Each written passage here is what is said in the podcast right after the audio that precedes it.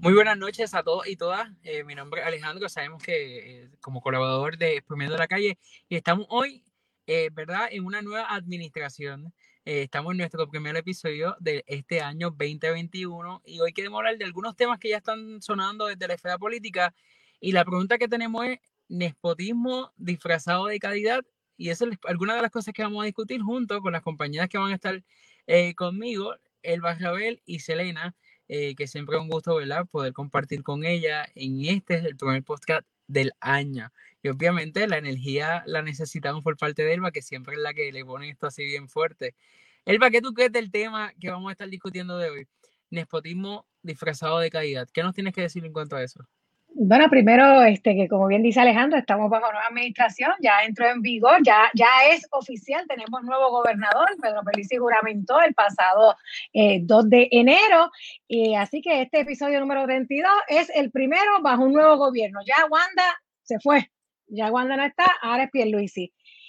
Y pues para no dejar de, de tener temas. Lo bueno de, lo bueno de, nuestros gobernantes, lo nuevo de nuestros líderes, es que ellos siempre buscan la forma de darnos temas a nosotros para poder hacer nuestros programas. Y el gobernador anunció que iba a hacer un nombramiento de su hermana, María, ¿verdad? Ya sea María Caridad eh, Pierluisi, le dicen Cari, y la iba a hacer nombramiento ad honorem en la oficina del gobernador porque él necesita a alguien de su confianza, alguien que, le ayude, alguien que él pueda, ¿verdad? Eh, que, le, que, le vigile el calendario, que, la, que, esté pendiente a sus asuntos personales. Incluso hoy hubo una conferencia de prensa y cuando le hacen la pregunta de cuáles son estas funciones que va a hacer su hermana, eh, prácticamente él dijo, pues mira, pues decirme las preguntas que debo contestar, eh, que, dónde debo firmar. Y entonces, la todo esto, vamos a aclarar que lo mejor de todo es que María Caridad va a hacer la caridad con el pueblo de Puerto Rico, porque no nos va a cobrar, todos, ella lo va a hacer totalmente gratis, sin cobrar ni un solo centavo de fondos públicos. Miren para allá qué, qué mejor nombramiento ad honorem, qué honorífico este nombramiento. Pero la pregunta nuestra, ¿esto es un nepotismo disfrazado de caridad? Porque saben que y todo el acceso a información confidencial pública, todo ese acceso a la información privilegiada que va a tener esta persona, la cual alegadamente obviamente no va a cobrar, no va a estar en una nómina, pero algún beneficio, señores y señores, algún beneficio, que me perdone Caridad, que me perdone el señor gobernador, pero algún beneficio tiene que sacar a esta señora de ese nombramiento, porque usted no va a estar cuatro años haciendo un trabajo, no es de ocho horas, mi hermano, esto es un trabajo 24-7 a cambio de nada, a cambio del amor que usted tiene por el pueblo de Puerto Rico y por su hermano, vaya usted a creerle, porque por lo menos esta que está aquí no le cree. Y nepotismo no necesariamente tiene que estar pago, sigue siendo para mí nepotismo, porque es su hermana, es su hermana, es una persona que va a estar allí al lado de él con, información que, que, es privilegiada, dando instrucciones, porque aunque ella no cobre, aunque ella tenga un puesto así de decir que es la jefa de quien, de fulano y sutano, ¿quién se va a ir en contra o quién no le va a seguir eh, lo que ella diga? Si es la, esposa, la, hermana, le decir la esposa, la hermana, nada más y nada menos que el gobernador, el jefe de la fortaleza. Que por cierto, ya en las redes sociales habemos muchas personas que hemos estado analizando esta noticia y estamos llegando a la conclusión que Caridad Pierluisi puede ser el nuevo Elías Sánchez vestido de mujer y con pelo rubio. ¿Por qué? Pues porque las influencias que puede tener Caridad Pierluisi, como bien dice Elba, durante todo el proceso, aunque no haya una remuneración, no haya una, eh, un estipendio, una paga, un intercambio salarial por trabajo, sí el poder que va a tener esta mujer, nada más el hecho de decirle es la hermana del gobernador, que por cierto, no podemos olvidar que técnicamente ella está haciendo como que alguna, de alguna manera, sutilmente las funciones de lo que de una primera dama, pero el gobernador entrante me parece que es el primer gobernador en la historia sorteado que llega a la gobernación y elimina, para que no luzca mal, pues eliminamos esta plaza o eliminamos esta oficina, que es la oficina de la primera dama, que ahí salen otros proyectos como el de calidad de vida y otras, ¿verdad? Oficinas. No obstante, ¿Qué paga necesita una persona que está dentro de la fortaleza donde recibe comida 24 horas?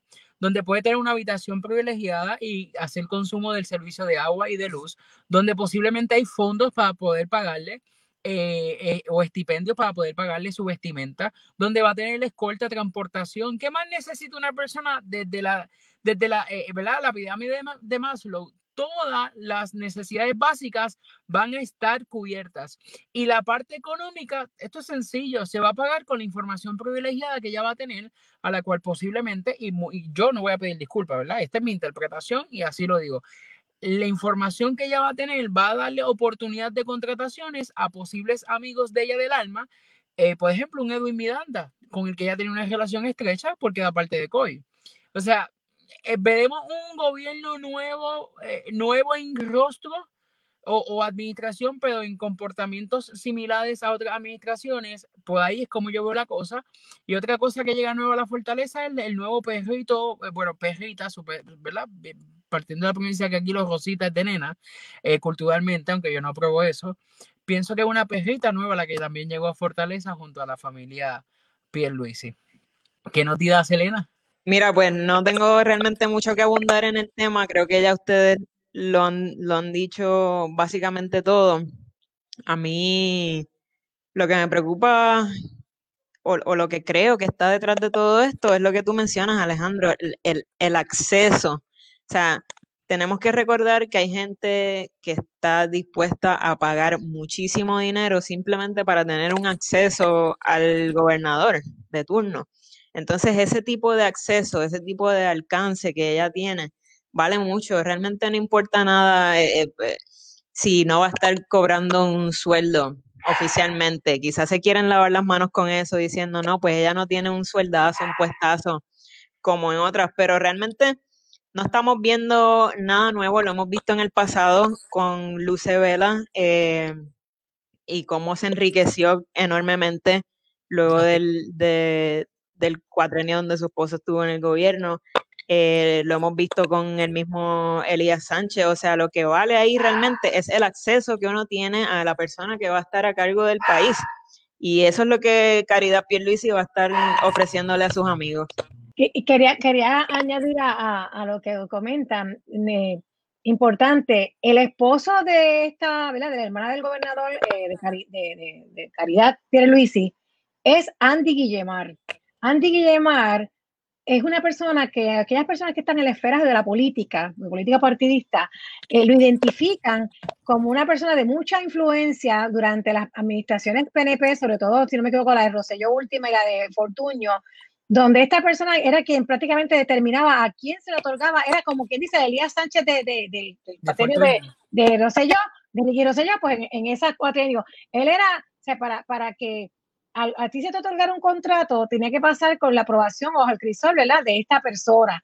Así que, vuelvo y repito, aquí esto de que, bueno, también entiendo que es su hermana, que él confía en ella, que ella se, es quien prácticamente quien lo lleva a Fortaleza y quien carga con con toda su campaña y toda su estrategia para que él se convierta en gobernador fue ella. Eh, la vimos bien activas, eh, eh, dando expresiones públicas antes de las elecciones, durante las elecciones, cuando los sucesos en la, en la Comisión Estatal de Elecciones y ahora cuando se estaba coordinando la toma de posesión, ella, ella habla con, con una autoridad, ¿sabes? Ella no te habla como que ella no, ella es la hermana del, del, de quien ahora es gobernador. Ella habla como si la gobernadora o la persona que entra en función o la que va a dictar la pauta y a, establecer las políticas públicas fuera esta persona. Y es lo que mucha gente incluso piensa, porque hoy cuando le hacen una pregunta al gobernador en la conferencia de prensa, como mencioné ahorita, él, de la forma en que él lo dijo, daba la impresión de que el gobernador era la marioneta y Caridad Pierluisi es quien va a estar midiendo las, las cuerdas como se va a mover esta marioneta. De verdad que, que, no creo, ¿verdad? Que, que, en términos de percepción pública, me puedo equivocar, estas son opiniones, ¿verdad? Y observaciones. En percepción pública, da la impresión de que va a estar gobernando es ella detrás de la figura de su hermano. Y, y, vamos, esto no son prácticas nuevas, estas son prácticas que, como muy bien han mencionado, que hemos visto en diferentes gobiernos. El mejor ejemplo o el más reciente, el que trae Selena de Luce Vela, que fue una mujer que fue la primera dama, utilizó esa influencia para generar ingresos como eh, abogada privada eh, y notarial de, en la compra y venta de casas. Aquellos que han comprado casas saben que hay un, una diferencia que se le paga por el proceso notarial a un abogado en el proceso de cierre de, la compra de casa. Eh, y, y, a, veces, ¿verdad? Pues si una persona poderosa económicamente y se mezcla con gente que va a comprar casas de un alto nivel económico o de un gran valor, pues esa diferencia que le van a pagar ese por ciento es bien alto. Así que el pago, eh, ¿verdad? Eh, quizá ella no está directamente relacionada a la nómina de fortaleza, pero como menciona él, el acceso, y Selena, el acceso que le pueda dar información o inclusive el otorgar eh, eh, posibles reuniones se pueden convertir más adelante en los posibles contratos o posibles eh, otros favores que pueda tener en otras compañías. Y eso pronto va a salir porque lo maravilloso de la tecnología y que ahora tenemos tantas personas dispuestas a fiscalizar, estamos en exprimiendo la calle, tenemos otras plataformas que también hacen esa función de estar mirando qué es lo que hace el gobernador o qué es lo que hace la política de otorgar contratos por ejemplo, la saliente alcaldesa de San Juan, Carmen Yolín Cruz, salió a reducir que, por ejemplo, el programa de Gestar se va, eh, se pierde, como decimos en, mi familia, se va a pique, a pérdida, tras la mala administración de la, de la esposa o de quien fue, quien es la esposa de Luis Vega Ramos, que es representante del propio colectivo donde está este eh, Carmen Yolín. O sea que todos sabemos y estamos claros que esto es como una red eh, los famosos eh, eh, negocios piramidales también se dan en la, en la, en la esfera política. Elba mencionaba sobre la manera en cómo contestaba Pierluisi durante toda la, la, conferencia de prensa, inclusive me dio de momento una impresión de tener una actitud más cordial, pero muy similar a, a, cuando el presidente saliente Donald Trump le contestaba a la prensa es como que, pues, eso fue lo que yo dije, como que usted es bruta, usted no me escuchó, y yo como que, eh, güey, tranquilo, es tu primera conferencia, porque tenemos que asumir estas posturas?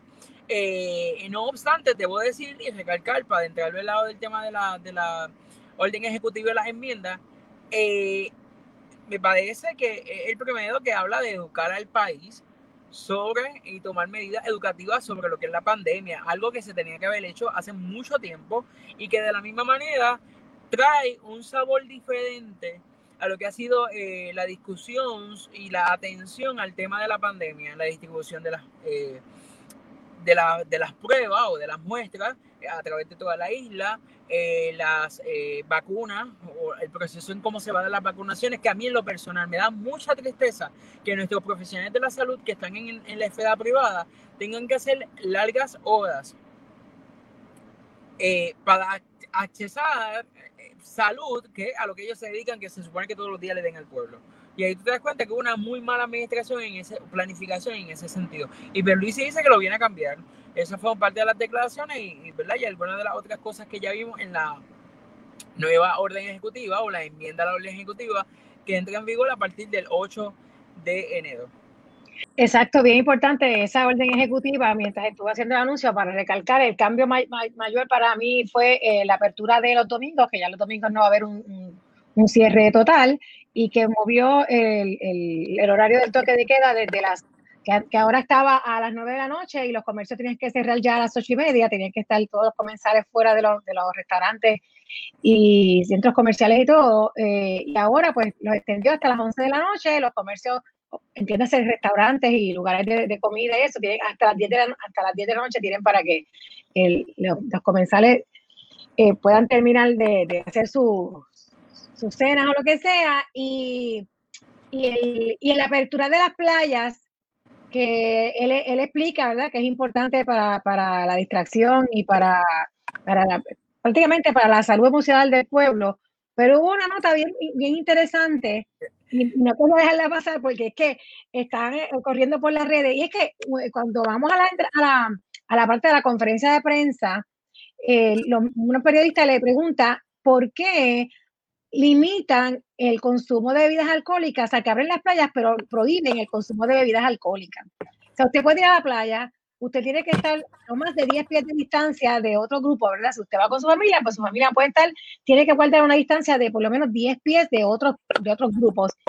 Pero usted no puede hacer ningún tipo de consumo de bebidas alcohólicas. Eh, y entonces le preguntan que por qué esa determinación y la contestación del, del, del gobernador es porque es que la gente se pone, para que no se pongan como cariñosita, la gente se pone cariñosa. Y yo no sé ustedes, pero a mí rápido me viene este flashback de unos audios que corrieron por ahí de alguien bien, bien cariñosito bajo los efectos de bebidas alcohólicas. Y me pregunto si era que se estaría proyectando. Mira, sin lugar a dudas, esa fue la comedia. No sé si Selena tenga que decir algo, pero rápido. Para mí esa fue la comedia de, la conferencia de prensa. En efecto, como bien tú mencionas, Elba, cuando él lo menciona, yo dije, espérate, él está validando que en efecto él se puso cadoñito presuntamente con las alegaciones de la, de la personal training, se puso cariñito con, eh, cariñosito con la, con la personal trainer, mientras se escuchaba o se interpretaba que él estaba ebrio.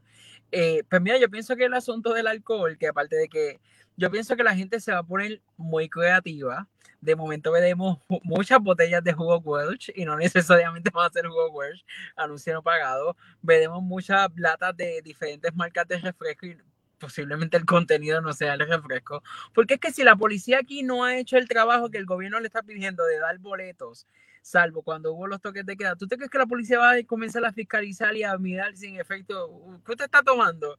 Que usted lleva, y, aparte que es una violación a mi derecho de, de, lo que yo tengo en mi círculo de familia. Yo no le tengo que enseñar a un oficial porque el alcohol en Puerto Rico no es un... un es ilegal.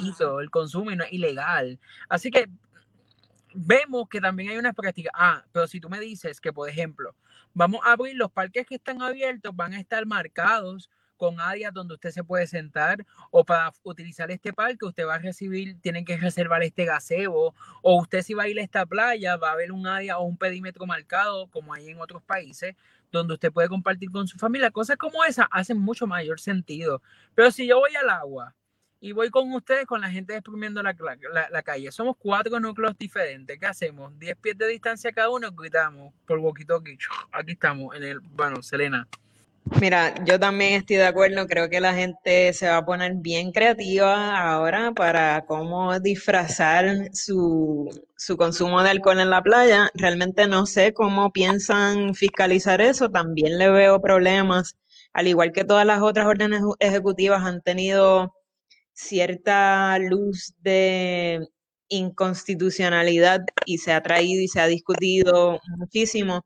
Eh, por aquí también le veo problemas. O sea, si yo no estoy, si yo estoy tranquila sentada en la playa y la policía no, no, no puede, no está sospechando que yo he cometido ningún delito porque estoy ahí tranquila. Si no hay sospecha legítima de que se ha cometido un delito, yo ni siquiera tengo que contestar las preguntas que me haga un policía si no me está poniendo bajo arresto y no, y, no se me está deteniendo legítimamente. Así que realmente pues me, me, no sé, no, me parece un poco risible esto, no sé cómo lo van a fiscalizar, mm, no, no, no me parece que sea efectivo, pero sí ciertamente pues me alegra que haya tomado el paso de abrir las playas, porque ya lo hemos, como hemos dicho aquí anteriormente en otros episodios, eh, son espacios necesarios para la salud mental del país, eh, que fiscalicen si hay grupos de un montón de gente juntas, que fiscalicen si, si, si se llena demasiado el lugar y no hay,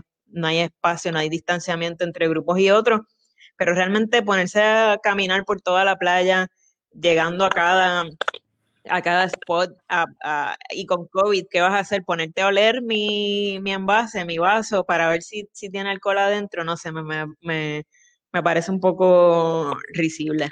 Sí, eh, eh, sin, lugar, a duda, trae, trae varios conflictos. Obviamente, nuestro llamado a la población es que eh, cumplamos dentro de lo posible la orden ejecutiva, porque se, se interpreta que las decisiones del Estado, aunque entendemos que muchas veces han fallado, es para que se dé el, el, mejoramiento de nuestra calidad de vida y prevención del COVID. O sea, no lleve bebida alcohólica ni las disfraces. Sabemos que los puertorriqueños nos ponemos creativos y no estamos diciéndole a usted haga lo que le dé la gana. No, no, no, no es eso, ¿verdad? Que tampoco dé ese sabor. Pero sí sabemos, nosotros leemos las redes sociales y exprimimos la calle y sabemos que nuestro público se va a poner bien creativo, aunque nuestro llamado es siempre a que dentro de lo posible y lo que sus capacidades le permitan, intentar cumplir, ¿verdad? De una manera u otra el, orden público que se establece, ¿verdad? Porque para no tener consecuencias y pasarla bien un año nuevo. Él va. Yo que quería, quería Yo creo que, creo que va a ser. cambiar de tema, creo que, creo que hay que estar pendiente a ver qué dicen los abogados constitucionales en los próximos días en cuanto al tema. Tenemos una pregunta que nos hacen a través de Facebook. Brenda Mercado dice, si viene un policía, ¿me puede pedir abrir mi nevera? La realidad es que no se supone que ni siquiera te pidan abrir tu carro si te están parando en la calle, a menos que haya una legítima sospecha de que has cometido un delito. Eh, incluso en, muchos estados de Estados Unidos se está prohibiendo el que los policías te registren el carro porque les da un olor a marihuana, por, el, por lo subjetivo que puede ser el que tú huelas algo y que a lo mejor a ti te huele a marihuana, pero, pero no es así, o a otra persona no. Así que eso, eso eh, está, está ahí y los abogados constitucionales sabrán más sobre eso va a ser interesante ver ¿verdad? esos análisis en los próximos días, a ver cuán constitucional eh, es eso, pero entiendo que no, que, que si no hay una legítima sospecha de que se ha cometido un delito, si no te están deteniendo, si no estás bajo arresto, no, ni siquiera tienes que contestar las preguntas.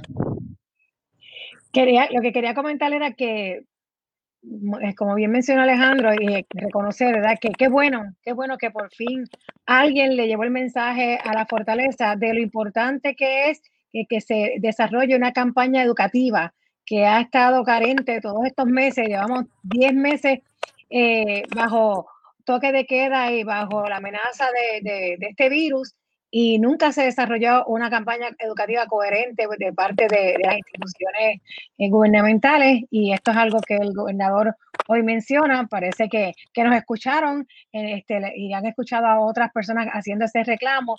Y también algo que observé eh, eh, durante la conferencia de prensa, y no sé si ustedes tuvieron la oportunidad de percibirlo, el gobernador no menciona el nombre de la gobernadora saliente, pero hace ciertos comentarios criticando las determinaciones que ella hizo en las órdenes ejecutivas, incluso en, eh, prácticamente diciendo que algunas son este, ridículas o, sin razón de ser. es como que estoy diciendo, estoy tirando esto, pero he dicho nombre yo. Él, no menciona el nombre en ningún momento, pero sí ataca las determinaciones que fueron tomadas bajo la administración de la eh, exgobernadora Wanda Vázquez la cual pues también yo entiendo, coincido en muchos puntos de que, de que unas medidas que, como bien menciona Selena, incluso hasta de anticonstitucionales, eh, resultaron ser y, tuvieron que, enmendarse.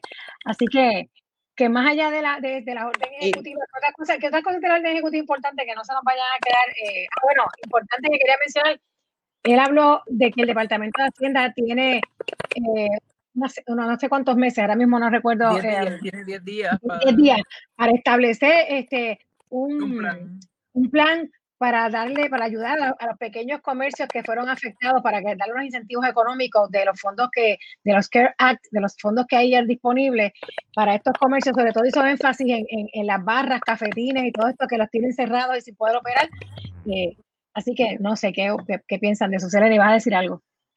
No, en cuanto, en, en, cuanto a lo que mencionaste de los comentarios sobre las órdenes ejecutivas previas y la exgobernadora, no podemos olvidarnos de esa rivalidad, eh, por más que lo hayan tratado de esconder, por más que lo hayan tratado de, disimular, eh, durante la campaña primarista hubo una rivalidad bien fuerte al punto de que eh, el egoísmo prevaleció antes que la unidad del partido. Así que nada, eso, como que no, no, no nos olvidemos de que por más que quieran proyectar eh, cierta cordialidad y amistad, hasta el último minuto la, la gobernadora nunca endosó a Pedro Pierluisi, por ejemplo. O sea que la animosidad está ahí. En eso tienes razón, eh, ella eh, fue, bueno, fue cordial, fue cordial y fue protocolar eh, todos los procesos. y pues ya, ya la gobernadora Wanda Vázquez, Ya, ya ese capítulo se cierra en cierto sentido. claro, ella tuvo una despedida, no quiero dejar de mencionarlo, su, hasta su último día tomó unas decisiones que bastante controversiales y para mí bastante nefastas, en, mi opinión, con los indultos que, que algunos de los indultos que concedió, sobre todo el indulto que le concede a quien fue esposo eh, y pareja de la ex, candidata a la gobernación por el Movimiento Historia Ciudadana, Alessandra Lúgaro. Eh, así que yo digo que, que Wanda Vázquez, si, si, si, por algo se ha distinguido es por ser una gobernadora no electa, bien controversial. O sea, sus condiciones, determinaciones bien controversiales y bien, bien digo que, que, decisiones que toma y, y, posiciones que asume que distan mucho de las posiciones que ha ocupado. Eh, sobre todo este, relacionado a esto último que estoy mencionando, una persona que fue procuradora de las mujeres, eh, su atención a la problemática de la violencia de género no parecería venir de una persona que estuvo en esa posición y una persona que defiende los derechos y la vida de las mujeres. Eh, así que vamos a ver más adelante qué va a pasar con la vida de Wanda Vázquez, porque todavía no sabemos, no sé si se ha salido, ¿verdad? Si, si alguien que, que si ella se retira de la vida pública, si ella sacó algún tipo de retiro, qué es lo que va a estar haciendo. No sé, no, lo he leído por lo menos, no sé si ustedes han sabido algo. No, no he leído realmente, bueno, no sé qué va a estar haciendo después de eso, pero que ya que traes el tema, Elba, eh, ciertamente lo pudimos ver en su manejo eh, de, de, de, toda esta crisis de feminicidios, incluso cuando la colectiva feminista en construcción le lleva un, un plan. Sea, no había que hacer nada, simplemente someter la orden ejecutiva para asignar los recursos necesarios y declarar ese estado de emergencia.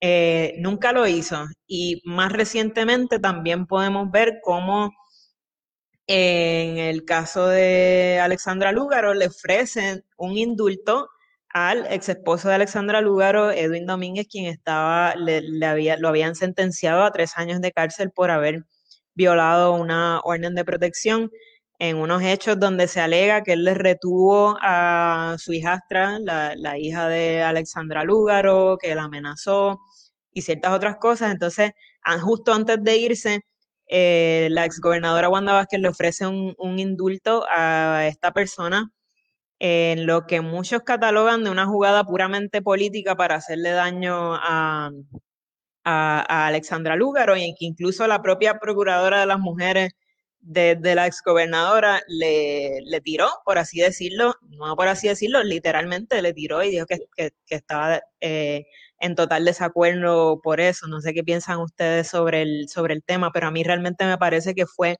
simple y llanamente por eh, atacar y hacerle daño a, Alexandra Lugaro. De hecho, eh, la, procuradora se llama Lercy Boria y ella y la gobernadora, no sé si ustedes recuerdan, durante los últimos meses, eh, la relación de ella ha sido bastante, muchas tirantes entre ellas. Eh, en un, en un, momento dado, incluso la gobernadora le dijo que se pusiera a trabajar y la otra le contestó, sabe que realmente ellas nunca tuvieron una buena relación tampoco. Pero sí, sí, yo pienso, coincido contigo de que lo triste es que aquí mezclaron la política con un, con, un tema que no tenía que mezclarse, pues están poniendo en peligro la vida no de solamente de la candidata, sino de una menor de edad, que es lo, más lamentable, porque no se evaluó cuando se tomó esa decisión.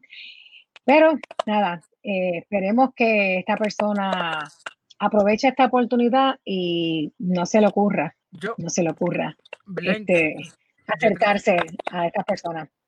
Yo he trabajado con personas que son víctimas de violencia eh, de género y este es un tema de nunca acabar porque esto ocurre a diario, en cada momento, en cada minuto y hay vidas que están corriendo en este mismo instante, pueden estar en, en extremo peligro. Para mí, las acciones de la gobernadora son repudiables en su totalidad y eso es un reflejo de lo que ha sido la carrera de ella en todas sus funciones en el gobierno, eh, donde ha sido, ha tomado unas decisiones asquiantes que parecían una burla, un país donde las mujeres están reclamando a diario un estado de emergencia, donde ella nunca prestó atención, siempre intentó jugar el juego sucio político que hay en este país con asuntos de, eh, importancia, donde la vida y la dignidad de las personas están violentándose todos los días. Y como pues por chiste, pues por, por cerrar con broche de oro, pues yo le voy a dar un indulto a un hombre que no lleva ni tanto tiempo, eh, ¿verdad?, cumpliendo y donde se sabe, porque la, abogada motorizada, la misma que estuvo dispuesta a defender a Ricardo Rosselló en muchas otras plataformas y medios de comunicación en los cuales ella tiene espacio, ella lo dijo que le iba a solicitar al a la gobernadora el indulto de este hombre. Ahora veremos a ver cuánto le costó este indulto a él por debajo de la mesa o, qué favor ¿verdad? Qué favor. Yo no lo veo como una oportunidad para él, para mí es una persona que todavía veo que necesita asistencia y que lamentablemente el Estado no está proveyendo eh, eh, las herramientas necesarias para que esta persona pueda tomar oportunidad de reinsertarse en la sociedad de la manera más saludable. Eh, porque aquí la víctima puede ser tanto la hija de Alexandra como Alexandra, como cualquier otra mujer, incluyendo hasta la propia madre de este hombre. y sabemos que tanto él como su compañera, esto lo hemos compartido antes, toman unas posturas muy controversiales y posturas muy tóxicas, eh, donde por ejemplo la colectiva feminista y otras compañeras feministas han manifestado que eh, ella, la, la, actual pareja de, de, Edwin, ha sabido ir a las marchas y a los espacios donde se reúnen las feministas con una perspectiva totalmente diferente a la que ella pueda tener y ellas retarles eh, en, en, sus discursos y demás. Confiemos, verdad, como dice Edwin, que esta persona pues tome este favor político, porque esto es un favor político y lo sepa aprovechar para hacerle bien. Pero si con esta misma eh, urgencia hubiesen establecido un estado de emergencia para atender la violencia de género, posiblemente hubiese sido otro el tema. Pero hablando de estado de emergencia, sabemos que tan pronto el gobernador eh, Pedro Pierluisi entró, eh, se ha estado leyendo sobre la declaración de un estado de emergencia fiscal, que para muchos esto es alarmante, porque se dice que ya él solicitó la congelación eh, o, paralizar contratos nuevos o posibles contratos a renovarse en diferentes agencias del gobierno. Muchas veces estos contratos que se paralizan son con dos cosas. Evitar el eh, sumar ¿verdad? el gasto público eh, o congélamelo porque tengo que pagarle a quienes caminaban conmigo en la campaña. Eh, sin lugar a duda, eh, la declaración del estado de emergencia eh, fiscal es importante que estemos claros de lo que significa, qué es lo que hay. Posiblemente podemos más adelante buscar algún recurso experto en el tema para explicarle a la gente en detalle qué es, porque el estado de emergencia más reciente o el, o el que más impactó nuestra realidad como pueblo fue precisamente bajo la administración de él, de Pierluisi, junto con Luis Fortuño, cuando se declara, firmado por el actual alcalde de San Juan, el proyecto para la ley 7, ¿verdad? El despido de, de que, que tomó con el despido de muchas familias donde no hubo un plan, donde hubo familias, dos personas del mismo núcleo que quedaron despedidas. Entonces, el, estado de emergencia de alguna manera busca que se utilicen los recursos que hay o los que no hay que se creen para eh, reducir el gasto, eh, porque eso es lo que busca, eh, evitar el gasto y, aumentar ¿verdad? las ganancias, por así decirlo, en el habichuelo. Pues espérate, yo me voy a sentar, ¿qué dónde estamos gastando? Ah, estamos gastando en estas utilidades que no son necesarias, pues las eliminamos. Ah, tenemos muchos empleados aquí y podemos fusionar agencias, pues eliminamos tantos departamentos de recursos humanos y, y eliminamos tantas personas. Ojalá que no sea eso y como diría Madino, démosle la confianza, ¿verdad? Eh, y yo espero que no sea un error humano y le podamos dar la confianza al sistema. Entonces que mucho, como decimos por ahí, los errores humanos cuestan dinero, cuestan vida. De hecho, ahora, que tú este, estás mencionándolo, el último día, bueno, el último día, no, el 30 de diciembre salió un memorándum de la Oficina de Administración y Transformación de los Recursos Humanos del Gobierno de Puerto, del gobierno de Puerto Rico, eh, donde le está, está, dando instrucciones a los jefes de las agencias que a partir del 1 de enero de 2007, del 2021, debo decir, eh, se, se entre en vigor lo, de las con unos cambios en lo de la acumulación de licencia por vacaciones y enfermedad de los empleados públicos. Esto para cumplir con una petición de la Junta de Control Fiscal y la, y la, y por la jueza Laura ay, ¿cómo es que se llama la jueza? La hora Taylor Swain, y Taylor Swain, donde ahora, este, y lo que implica esto es que reduce la cantidad de, de, días por enfermedad y de vacaciones que acumulan los servidores públicos. Así que esto que tú estás hablando se relaciona con esto otro y en efecto ya se está viendo como que se está apretando por acá el bolsillo de, de, los empleados públicos, no me extrañaría que haya una ley 7 modificada, parte 2, en esta administración y diciendo que es que están cumpliendo con la, la, orden de la Junta. La, orden de la Junta. otra cosa, ¿verdad? Antes de ya casi ya estamos cumpliendo. No podemos olvidar que el que está como secretario de, de Desarrollo Económico es, es Manolo Sidre o Manuel Sidre, quien tan pronto se anuncia su, su, su posible nombramiento o el ya hoy confirmado nombramiento, en las redes sociales las personas comenzaron a decir, pero si ese tipo ni, ¿verdad? Citando, ese tipo no paga ni el bono. Eh, inclusive hubo un comunicado oficial de parte de la administración de la panadería Sidre o la empresa Sidre diciendo que ya Manuel Sidre no tenía ninguna relación. Esto un poco, ¿verdad? Para limpiar todo lo que se argumentaba eh, durante todas las, redes sociales sobre las malas prácticas administrativas que ha tenido este señor con sus negocios. Y si, inclusive este fue un señor o una persona que en algún momento estableció que el sueldo eh, mínimo en vez de aumentarse se tenía que reducir. O sea que si tú tienes quienes dirigen estas agencias con un pensamiento eh, de reducir gastos desde una operación administrativa de maceta, por así decirlo, como lo dirían en, la casa de uno, un maceta, pues de momento y después tú declaras un estado de emergencia fiscal, la invitación para el pueblo es, miremos bien qué es lo que va a ocurrir, eh, eh, unámonos en los espacios que sean necesarios para atender este tema y que de momento no sea lo que verdad nosotros creemos que puede hacer, como muy bien menciona Elba, una ley 7 disfrazada de calidad. También. Bueno, y antes de concluir, quería mencionar rapidito, eh, el, todavía el presidente saliente, ¿verdad? Que, que saliente de los Estados Unidos, Donald Trump, no acepta su derrota. Eh, salió este, tan reciente como ayer, se filtró un audio donde él le indicaba al secretario de Estado del Estado de, Georgia que le consiguiera 11.700 y pico de votos, que es lo que él necesita para, para ganar ese estado, porque él insiste en el que ganó, y lo más peligroso de todo para mí, por eso digo de estén pendiente, es que convoca a mañana, hoy estamos mucho, hoy es víspera de Reyes, eh, y mañana, día 6 de enero, él está convocando a, todas las personas, este, a todos sus, seguidores, todas las personas, todas las partidarias de republicanos que son fieles seguidores a Trump, a una protesta masiva a nivel nacional. Así que no sé si lo habían visto, no sé si lo han seguido, pero estén pendientes. Mañana la situación en los Estados Unidos se puede tornar muy tensa, muy crítica.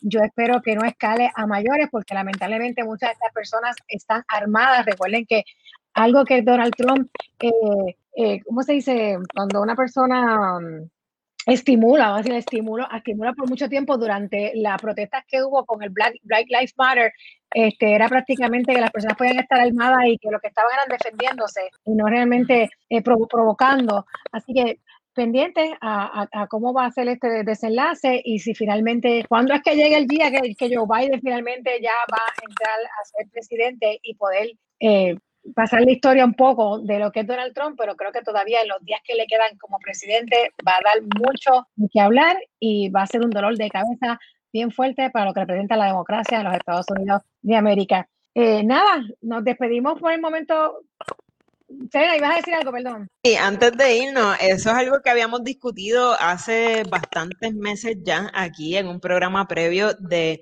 eh, ¿verdad? Donde nos, nos preguntábamos, ok, ¿cómo va a ser esta transición de Trump resultar perdedor en las elecciones de Estados Unidos y qué va a pasar si el tipo de momento decide, no, yo aquí me quedo eh, y entonces activa a sus huestes de supremacistas blancos a que salgan a las calles a defender su mandato o su presidencia.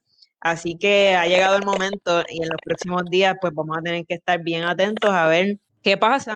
Eh, pero ciertamente el presidente en el viaje que sea que está, todavía está considerando que existe la posibilidad de que él de alguna manera salga victorioso, aunque no salga victorioso porque ya sabemos los resultados de la, de la elección, pero que pueda hacer algún tipo de jugada entre él y las personas que, que lo apoyan para quedarse en el poder. Así que estos próximos días van a ser bien interesantes, a ver qué va a pasar, si él se va a salir de la Casa Blanca a las buenas o si va a haber que sacarlo a las malas. Yo repito, lamentablemente, eh, la imagen que está proyectando eh, Estados Unidos a través de esta presidencia ha sido nefasta para ellos a nivel mundial y el daño que le ha hecho a la reputación de este país. Vamos a ver cómo la nueva administración de Joe Biden y Kamala Harris lo pueden subsanar.